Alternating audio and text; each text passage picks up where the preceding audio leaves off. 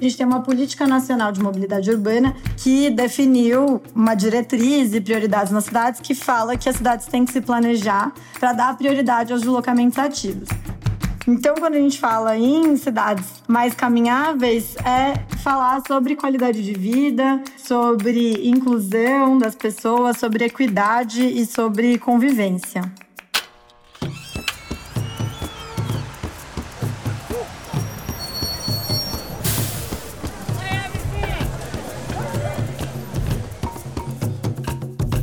Oi, pessoal. Eu sou a Camila Conte. E eu sou o Lucas Girardi. E esse é o Cultura de Bairro, um podcast para a gente falar sobre o futuro das vizinhanças, sobre a vida em comum, a vida em condomínio, ou seja, a vida em comunidade. O Cultura de Bairro é uma produção do Lelo Lab, o Laboratório da Vida em Comum uma iniciativa do Grupo Lelo. E se você quiser saber mais sobre a gente, acesse lelolab.com.br. Lembrando que Lelo é com dois L's. E lá no nosso site tem tudo sobre o que a gente anda fazendo por aí. E não se esqueça também de clicar em seguir aqui na playlist do nosso podcast, no seu player favorito. E no episódio de hoje, a gente vai ter o prazer de conversar com a Letícia do Sampapé, uma organização sem fins lucrativos que atua para construir cidades mais caminháveis junto com as pessoas. Olá, Letícia, tudo bem? Oi, Lucas, tudo bom? Obrigada pelo convite. Estou muito feliz de estar aqui, podendo compartilhar um pouco com vocês. Ah, muito massa. Legal que você está aqui. Bom, esse é um projeto bem interessante que vocês têm. Muita discussão hoje sobre mobilidade, falando de mobilidade elétrica, né? mobilidade sustentável e tal mas a gente está aqui para falar sobre a mais sustentável das mobilidades, né? Que é a mobilidade a pé ou a mobilidade ativa. Letícia, por que, que hoje é tão importante falar em caminhabilidade nas cidades? Olha, falar de caminhabilidade é falar da forma mais básica, né? De viver nas cidades, de interagir, de acessar as coisas. Então, não dá para a gente pensar na nossa vida em conjunto, nossa vida urbana em sociedade sem falar nesse termo. É algo que as pessoas sempre fizeram, né? Enfim, caminharam, se deslocaram, se encontraram nos espaços públicos. É isso que dá origem, inclusive, ao que a gente conhece como né, cidades. Mas agora a gente ganhou um termo mais recente, aí é de 93, esse termo, falar em caminhabilidade, que justamente pensa como que os atributos do espaço e da cidade podem ser melhores desenhados para que as pessoas consigam fazer a maior parte das suas atividades, da sua vivência na cidade é a pé. E que isso sempre seja uma escolha, né, da população. Então, isso é muito importante para a gente pensar como se organiza a vida urbana. Mas é muito importante também, trazendo um dado que poucas pessoas conhecem, é que as pessoas já caminham muito no seu dia a dia. Já é a forma de transporte mais utilizada em todas as cidades brasileiras. Para a gente, quando a gente começou a organização, foi uma novidade para a gente, a gente não conhecia, não sabia disso. E aí, quando soube que fez muito sentido essa atuação para cidades que sejam melhores de caminhar, porque isso significava que já ia ser uma cidade que acolhe, que corresponde ao que a maior parte da população está fazendo todos os dias. Então, nas cidades brasileiras, a gente tem pesquisas que são de origem e destino, que mapeiam, né, rastreiam como que se dá os deslocamentos nas nossas metrópoles, nas nossas grandes cidades, para entender quais são os modos de deslocamento, as distâncias percorridas, para conseguir planejar a cidade e em todos os anos, quando essa pesquisa é realizada, né, que ela tem um intervalo grande, né, em São Paulo, por exemplo, é realizada a cada 10 anos, se descobre que o modo de se deslocar mais praticado é o caminhar. E o caminhar é exclusivamente caminhar, isso sem considerar os deslocamentos por transporte público, por exemplo, que sempre iniciam e terminam caminhando. Então, caminhabilidade é, a princípio, a gente sempre lidar com a maioria da população. Depois, né, saindo um pouco disso, também a gente falar de caminhabilidade é entender que a gente tem populações muito diversas que vivem a vida na cidade, que vão desde crianças a pessoas idosas. E que essas né, pessoas, esses públicos, esses grupos também têm a sua vida na cidade garantida se conseguem se deslocar e caminhar pelas cidades. E atualmente são justamente os grupos que são mais excluídos da vida da cidade, né? Que tem mais risco quando vão fazer suas atividades no espaço público, até risco de atropelamento, a qualidade de ar. Então, quando a gente fala em cidades mais caminháveis, é falar sobre qualidade de vida, sobre inclusão das pessoas, sobre equidade e sobre convivência. Como é que isso está sendo endereçado nas políticas públicas, assim, atualmente? Ouvindo você falar, né, uma coisa que fica muito evidente é que investir em infraestrutura né, de caminhabilidade, melhoria de calçadas, ampliação de calçadas, redução de velocidade, legibilidade e tal, isso vai ter um resultado não só na, na fluidez do trânsito e tudo mais, mas um impacto importante na saúde pública, né? Como assim, uma forma de combate ao sedentarismo, né? E melhoria da qualidade do ar, né? no momento que você reduz esse espaço do veículo. Como é que esse assunto está sendo tratado, assim, tanto por empresas quanto governos? É, bom, esse assunto ele ainda não é encarado, né? Acho que realmente como deveria. E existe pouca essa correlação que você trouxe aqui, que, eu, que a gente também fala, né? Que é entender que quando você faz uma política ou uma solução para uma cidade que é melhor para caminhar, você está atacando várias problemáticas ao mesmo tempo, né? Criando soluções para várias questões importantes. E atualmente o que a gente tem nas cidades é principalmente é, os planos de mobilidade, porque a gente tem uma política nacional de mobilidade urbana que definiu uma diretriz e prioridades nas cidades que fala que as cidades têm que se planejar para dar prioridade aos deslocamentos ativos. Mas ainda a compreensão disso dentro da política pública é bastante simplória, assim, com criação de planos cicloviários e às vezes requalificação de algumas calçadas, mas é, não colocando ou invertendo a prioridade nas cidades, né? Em que você realmente precisa entender que se o foco é que as pessoas tenham a oportunidade de se deslocar a pé é, com segurança, com qualidade, que seja inclusive deslocamentos do ponto de vista que se falem da caminhabilidade que são úteis, no sentido em que você acessa efetivamente coisas a distâncias que podem ser percorridas a pé da, das casas, das pessoas, a gente precisa lidar com questões de planejamento urbano, de diminuição de vias para veículos, de diminuição de velocidades, que são ainda questões que a gente não vê muitas cidades é, fazendo isso e nenhuma política federal, enfim, que direcione isso. E o mesmo um pouco na questão do setor privado das empresas, né? A gente tem uma tendência agora um pouco à questão do trabalho remoto, que é você deixar de produzir algumas viagens, né? E por isso alguns deslocamentos e gerar mais qualidade de vida. Mas, inclusive, nas ações de sustentabilidade das empresas, é, raramente se estuda o deslocamento dos colaboradores e colaboradoras daquele lugar para conseguir produzir é, um modelo que seja melhor. Às vezes tem uma sede que está mais aproximada de onde está a maioria né, dos trabalhadores e trabalhadoras, ou criar um sistema que possam pedalar juntas, ou entender o caminho em que elas mais percorrem a pé e também promover algumas qualidades nesse caminho. Então, tem muitas soluções possíveis, a gente só não vê coisas muito estruturadas ainda acontecendo. A gente tem alguns exemplos pontuais produzidos né, por cidades, por organizações, por sociedade civil, podendo se replicar, se multiplicar nas cidades. Você conhece algum case, assim, alguma, alguma situação, alguma política que tenha sido implementada com sucesso, né? Fala-se muito nessa história da cidade de 15 minutos, tem experiências ali em Paris, tem a, aquela experiência das ruas fechadas né, em Barcelona, aqui em São Paulo, a Paulista Aberta, o Parque Minhocão, né? Quais são os cases, quais são exemplos assim que você vê assim de, de, vamos dizer assim, embriões, né, de projetos de caminhabilidade que você vê que podem crescer?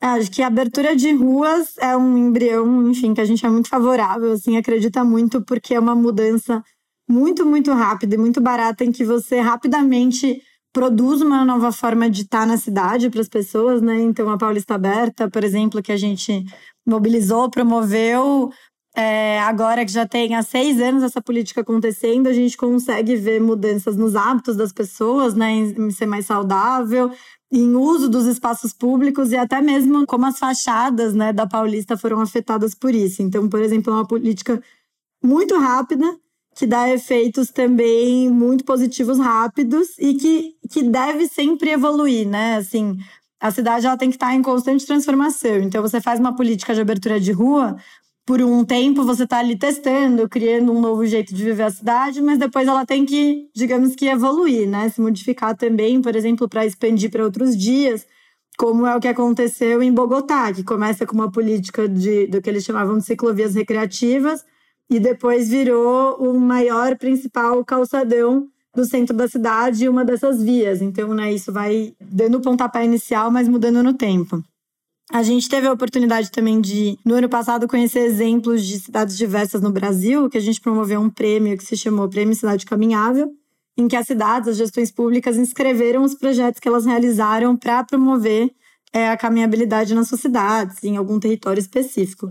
E a gente teve projetos muito significativos, por exemplo, de criação de um parque linear em Caruaru, no Pernambuco, onde era uma antiga linha férrea antes, que era uma barreira na cidade, né, que dividia bairros, que gerava insegurança, porque era aquele lugar abandonado, que não tinha passagem de um lado para o outro. E aí, a partir do momento que se transformou esse espaço em um parque linear, principalmente para as pessoas percorrerem a pé e de bicicleta, transformou a cidade completamente e os deslocamentos das pessoas, né? Elas poderiam agora ir caminhando para o tra trabalho, para o mercado, num lugar extremamente qualificado. E foi um exemplo muito legal que a gente viu, porque lá inverteu realmente, por exemplo, como as cidades né, colocam a prioridade, porque bairros que ainda estavam né, em urbanização, digamos, que as pessoas já moram, mas que as vias ainda eram de terra, chegou primeiro a infraestrutura do deslocamento a pé e por bicicleta com qualidade do que uma via asfaltada para o veículo, né? E isso é muito significativo em promover e priorizar é, os deslocamentos mais sustentáveis nas cidades. E aí tem outros casos diversos, assim, de uma centralidade inteira em Conde, na Paraíba, uma cidade pequena, né, de 20 mil habitantes, que também fez o centro todo se transformar em uma grande praça, espaço de rua compartilhada, assim, também para estimular é, a caminhabilidade nesse espaço, muito voltada para uma questão de que isso estimula o comércio da região. É, outros projetos, outras cidades trabalharam muito com questão de caminho escolar, né? Porque as crianças são as que mais se deslocam a pé todos os dias e deslocamentos curtos da sua casa até a escola. Tem aquele projeto, né? Carona a pé, né? Acho que já tem em São Paulo, né? Na cidade de São Paulo. Carona Pé é um projeto, é, tem o Carona Pé em São Paulo, que é um projeto que acompanha, cria né, uma rede para se deslocar juntas, e alguns projetos, as cidades produzem melhor espaço público na rota escolar.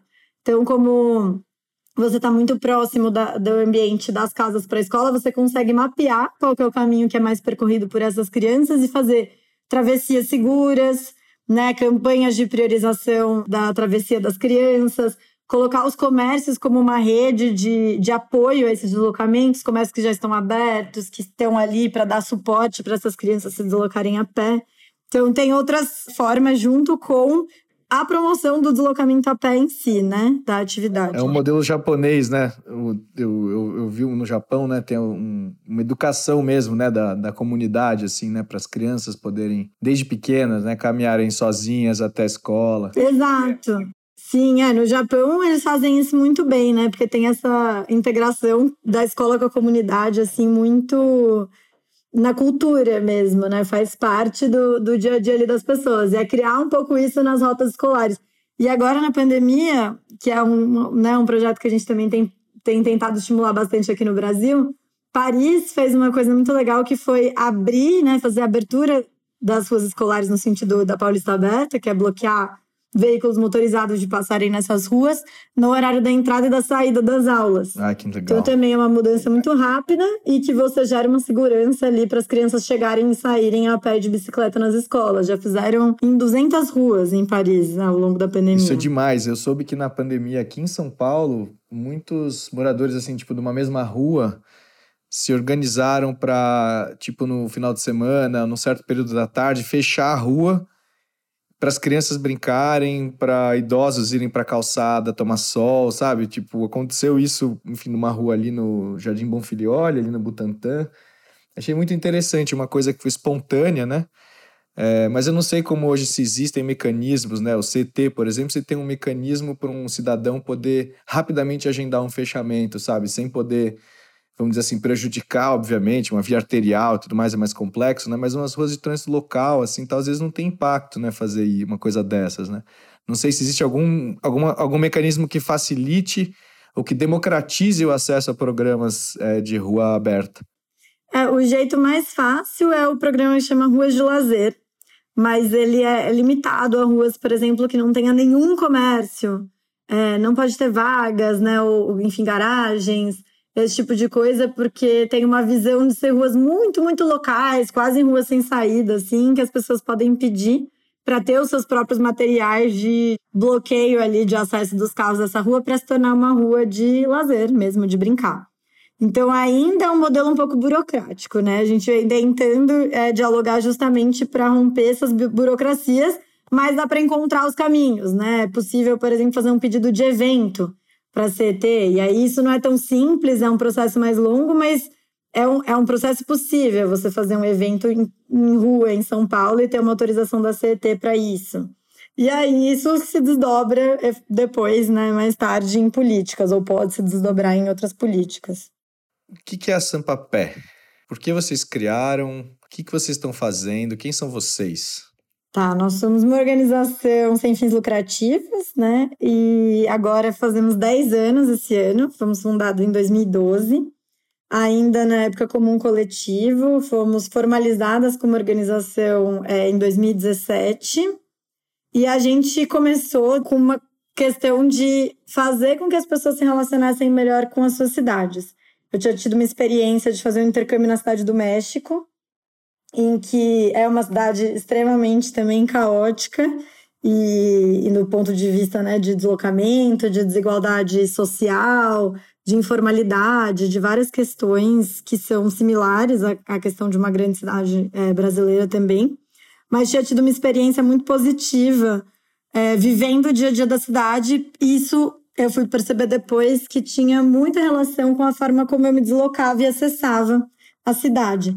Em que antes eu tinha um deslocamento em São Paulo que era muito centrado no carro eu fui já é, viciada em deslocamento por carro, e depois que eu tive uma experiência em outra cidade, em ver como eu, eu me relacionava com a cidade quando eu não estava dentro de uma bolha que me levava de um espaço privado para outro espaço privado, e muito pelo contrário, né? Eu tinha que interagir com as pessoas, entender como a cidadania e as pessoas em geral se deslocam naquela cidade, tinha acesso à cultura local, às comidas que vendiam na rua, as políticas públicas de uso do espaço público, criei um, um, laço, um vínculo com aquela cidade muito mais forte do que eu tinha com São Paulo. E isso me fez até questionar o porquê. E fui acessando né, informações que iam daí além da minha experiência, que era, por exemplo, as pesquisas que a Rede Nosso São Paulo faz, é, em São Paulo especificamente, em que todos os anos é um número muito alto de pessoas que falam que se pudesse se mudar de São Paulo, se mudariam. Isso normalmente é 60%. Isso são indicadores de que a cidade não está sendo feita para as pessoas que habitam, não tem qualidade de vida. E aí a gente nasceu, né, como coletivo e como organização, muito entendendo que o deslocamento a pé era o que podia ativar as pessoas a, a se conectarem mais com a cidade, mas também ativar as pessoas para mudar essa cidade, para ser melhor para a maior parte das pessoas, né? Então compreender a realidade de outras pessoas, como se deslocam, de outros grupos, reivindicar políticas públicas que fossem diferentes e que só com você tendo com a proximidade da cidade, né, que é o deslocamento a pé, que te dá a velocidade, a proximidade da interação, é possível promover essas mudanças. E aí, nesse processo, a gente também soube desse dado, em que a maior parte das pessoas se deslocam a pé e percebeu que as cidades não estavam sendo programadas, então, para a maior parte das pessoas e de um ponto de vista da saúde, da sustentabilidade. Então, essas palavras elas eram muito utilizadas, mas pouco praticadas, e era justamente os efeitos negativos né, da gente ter uma cidade muito centrada nos veículos motorizados que faz com que as pessoas queiram ir embora né, de São Paulo. E não é diferente em outras cidades do Brasil. Isso também vai se repetindo. Os maiores problemas que as pessoas apontam né, de não quererem morar numa grande cidade ou querer se mudar de um lugar, normalmente é relacionado a trânsito, a poluição e insegurança. E que são três grandes questões que quando a gente tem uma cidade que convida as pessoas a estarem no espaço público, se deslocarem a pé em qualquer horário, qualquer grupo de pessoas, acessarem as coisas, a gente consegue inverter completamente esse cenário. Então a gente nasce, né, como organização de uma combinação aí de muitos questionamentos e de um, uma uma crença muito grande, né? Um sonho muito grande de que é possível mudar, uma utopia de transformação das cidades. E que a gente consegue fazer essa grande transformação na verdade, com uma coisa muito pequena, que é com caminhar, né? Com uma coisa muito rotineira, muito cotidiana, e não precisa de mega projetos ou mega investimentos, mas sim uma mudança de pensamento, um despertar da cidade e uma inversão das prioridades, e que com isso a gente já gera uma cidade melhor para as pessoas. É, parece um contrassenso, né? Imaginar que vendo o status, né, do veículo, né, tipo, vamos dizer assim, o empoderamento que um carro traz, né, na vida de uma pessoa, um contrassenso pensar que esse possa ser um fator de, de expulsão, né? Mas, é claro, tem, tem, tem barulho, tem ruído, tem poluição e tal. Acho que tudo isso é, contribui. Porque é isso, né? A gente vê o quanto é, o modelo de se deslocar por carros, a indústria ela foi muito feliz na forma de se promover, né? Então é considerado um símbolo é, de liberdade. É muito difícil você trazer essa outra visão de que, na verdade, não te dá liberdade, tira a liberdade de muitas pessoas, né? Essa forma de se deslocar. Então, por isso que a gente fala que a gente precisa atuar muito numa questão de criar uma cultura do caminhar, né? Porque essa cultura de se deslocar por veículo, ela tá nos filmes, ela tá nas músicas, ela é completamente romantizada, né? Então é difícil é, mudar isso. Mas e como é que vocês transformam essa visão, né? Como é que como é que isso se traduz em atuação, né? Então a gente tem que atuar em duas frentes, né? Isso que vai nos projetos. A gente tem que atuar na construção de uma cultura de caminhar e aí sim fazer produtos que são culturais, né? De deixar o caminhar realmente mais atraente, mais interessante. Daí vem o que a gente começou como organização, que eram passeios a pé para as pessoas né, se interessarem, se aproximarem, entenderem o quão interessante isso pode ser, o quão gostoso é, é, caminhar pela cidade. E isso se desdobra em outros, outros projetos. Por exemplo, a gente faz muito mapeamento de bairros, de edifícios, mas também histórias, a questão né, cultural e de transformação, porque as pessoas, quando estão informadas, apropriadas, têm um carinho diferente pelo espaço.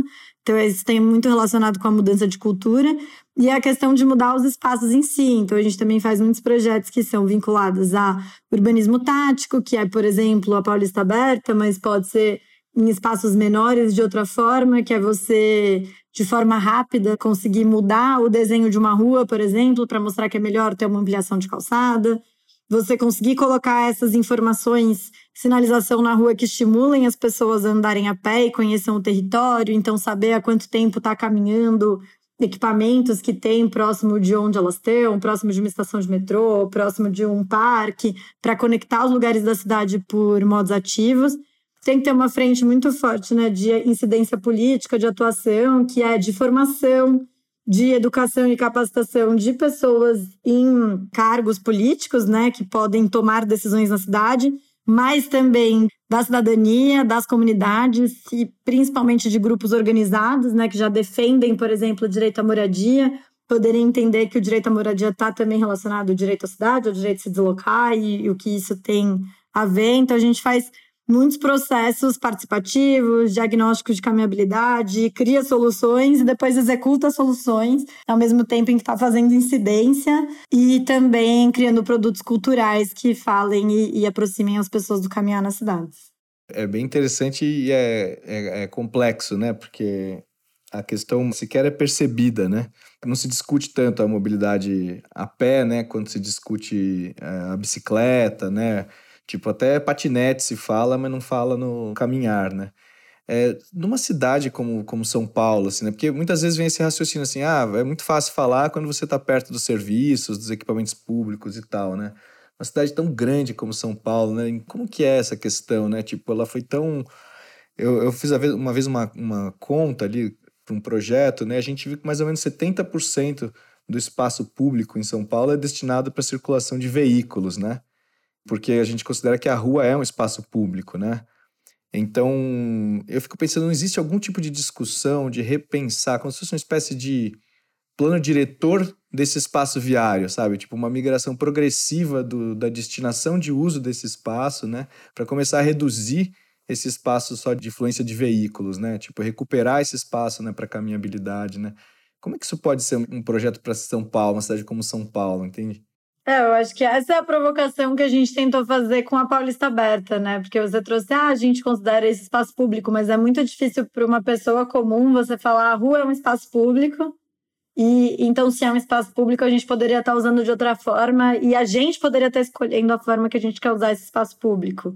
Porque tá tão dado que a rua é a rua, é o lugar onde passa veículos, é aquele lugar perigoso, sai da rua, que é muito difícil inverter essa lógica e falar, não, na verdade não faz sentido ter tudo isso de rua e a gente quer transformar as ruas de outra forma. Então passa por uma questão toda da gente conseguir popularizar um pouco essa discussão, né? Das pessoas entenderem que a gente está entregando a maior parte dos nossos espaços de convivência para a circulação de veículos rápidos e poluentes e que estão gerando várias externalidades negativas, na verdade, para nossa vida na cidade, né? E como a gente discutir em fazer essa transformação. E uma frente que a gente também é, discute, né, também tenta levantar bastante, é a questão, por exemplo, da hierarquização das ruas, né? A gente tem, você trouxe a questão do, da maior parte das ruas serem né, as ruas serem o maior espaço público que a gente tem na cidade, mas a gente também tem todo um planejamento urbano, viário, que já coloca a hierarquia das nossas ruas, essa divisão entre o que é uma via é, coletora, o que é uma via local, na função do deslocamento por veículo motorizado. E não desde a perspectiva de quem mais caminha. Então, se a gente fosse pensar, por exemplo, a Paulista, ela é uma avenida também, né, do ponto de vista de circulação de veículos atualmente, mas ela seria considerada uma, uma avenida também do ponto de vista de circulação a pé. E teria que ser priorizada essa circulação a pé nesse sentido, se a gente tivesse essa inversão. E em cidades grandes, a gente pode ir pensando sempre assim. A gente gosta de, de trazer a perspectiva de que, para a gente pensar a caminhabilidade, a gente tem que inverter a lógica de planejamento das cidades, que não é começar com análise de grandes mapas e dados numa escala de cidade, para depois chegar no desenho da rua. Mas pelo contrário, né? A gente começar pelas ruas. Quando a gente muda várias ruas, isso vai mudar um bairro, e quando a gente muda vários bairros, isso vai mudar a cidade. Porque também quando a gente inverte essa, esse modo de, de planejar a cidade, as ruas as pessoas conseguem imaginar suas ruas melhores, conseguem participar dessa discussão conseguem qualificar e conseguem mudar de uma forma mais rápida e ver essa mudança já afetando o dia a dia delas. Então, não importa muito o tamanho da cidade, desde que a gente consiga inverter e trazer as pessoas para discutir primeiro a mudança do espaço na frente da casa delas. E isso já pensar uma rua mais caminhável, né? E depois de uma rua mais caminhável escalando isso. Dentro dessa questão mais ampla assim, né, da cultura do, do carro, né? A gente vê aqui nesse universo que a gente tá, tem, tem trabalhado, tem criado, criamos esse laboratório, né, para pesquisar, repensar realmente esse mundo condominial, né? E a gente vê que é um mundo de, de carros e garagens, né? A gente tem semana passada fomos num condomínio que ele era um grande pátio de estacionamento com alguns blocos, né? De habitação no meio, assim, né? A gente pode até inverter e falar que é uma garagem habitada, né? Então, isso é uma coisa, uma, é um dispositivo espacial, né, um arranjo espacial muito comum, né, e tem vários conflitos de uso, né, a circulação de resíduos, circulação de idosos, crianças brincando, é, animais, né. Vamos aí, no exercício de imaginação, vai, Letícia, né, por onde que, como é que o condomínio ele poderia participar da criação dessa cultura de, de caminhabilidade, né, o que, que poderia ser estimulado, né, nesses ambientes é, condominiais? Os condomínios têm um papel muito importante, né, do prédio para fora, acho que principalmente, que é a relação que eles têm com a cidade, mas também como você trouxe um pouco do prédio para dentro, justamente porque são elementos muito grandes, né, que agregam ali muitas pessoas numa quadra, por exemplo, né, numa rua. E aí justamente tem uma, um papel muito importante para transformar aquela rua num ambiente mais caminhável. No exercício de imaginação, por exemplo, a fachada de um prédio se ela está pensada para quem se desloca a pé, ela pode ter vários atributos ali que facilitam tanto para quem vive dentro né, daquele condomínio, quanto para quem não vive dentro do condomínio, mas passa por ali, para ajudar o deslocamento a pé. Então, por exemplo, pode fornecer é, sombra, pode fornecer espaço de parada, pode ter alguma informação importante. Então, por exemplo, ter uma sinalização que indica tudo que está ali no entorno, que facilita para quem mora naquele espaço como que acessa serviços e comércio básico naquele bairro, gerando já uma noção de integração. Pode também ter outros interesses, né? Então, trazer outras informações, uma obra de arte, enfim. Outra coisa muito importante, interessante, é, por exemplo, condomínios que estão em esquinas ou que pegam faces em quadras ou lugares diferentes, assim, na, nas ruas, e que às vezes a entrada para você a pé é só por um, uma, um dos lugares, como se existisse uma frente e uma né, as costas do prédio.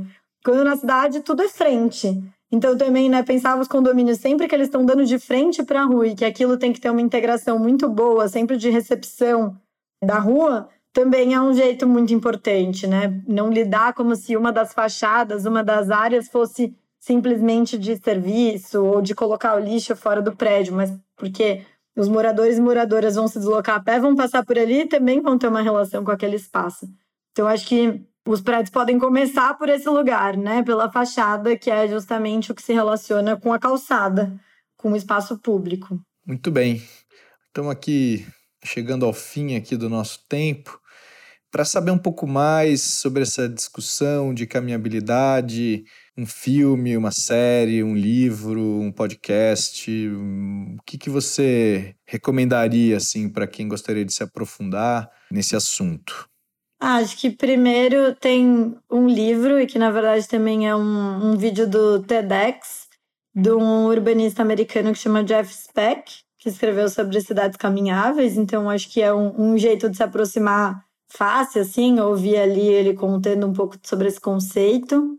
Eu gosto muito de um livro que chama A História do Caminhar, da Rebecca Solnit, que aí ela faz toda uma retrospectiva, digamos, né, de por que, que os seres humanos caminham, desde quando que isso representa, e isso tem muito a ver com, com a gente se deslocar nas cidades, né, ou se estabelecer em cidades, que é muito interessante para quem quer né, se aprofundar nessa temática.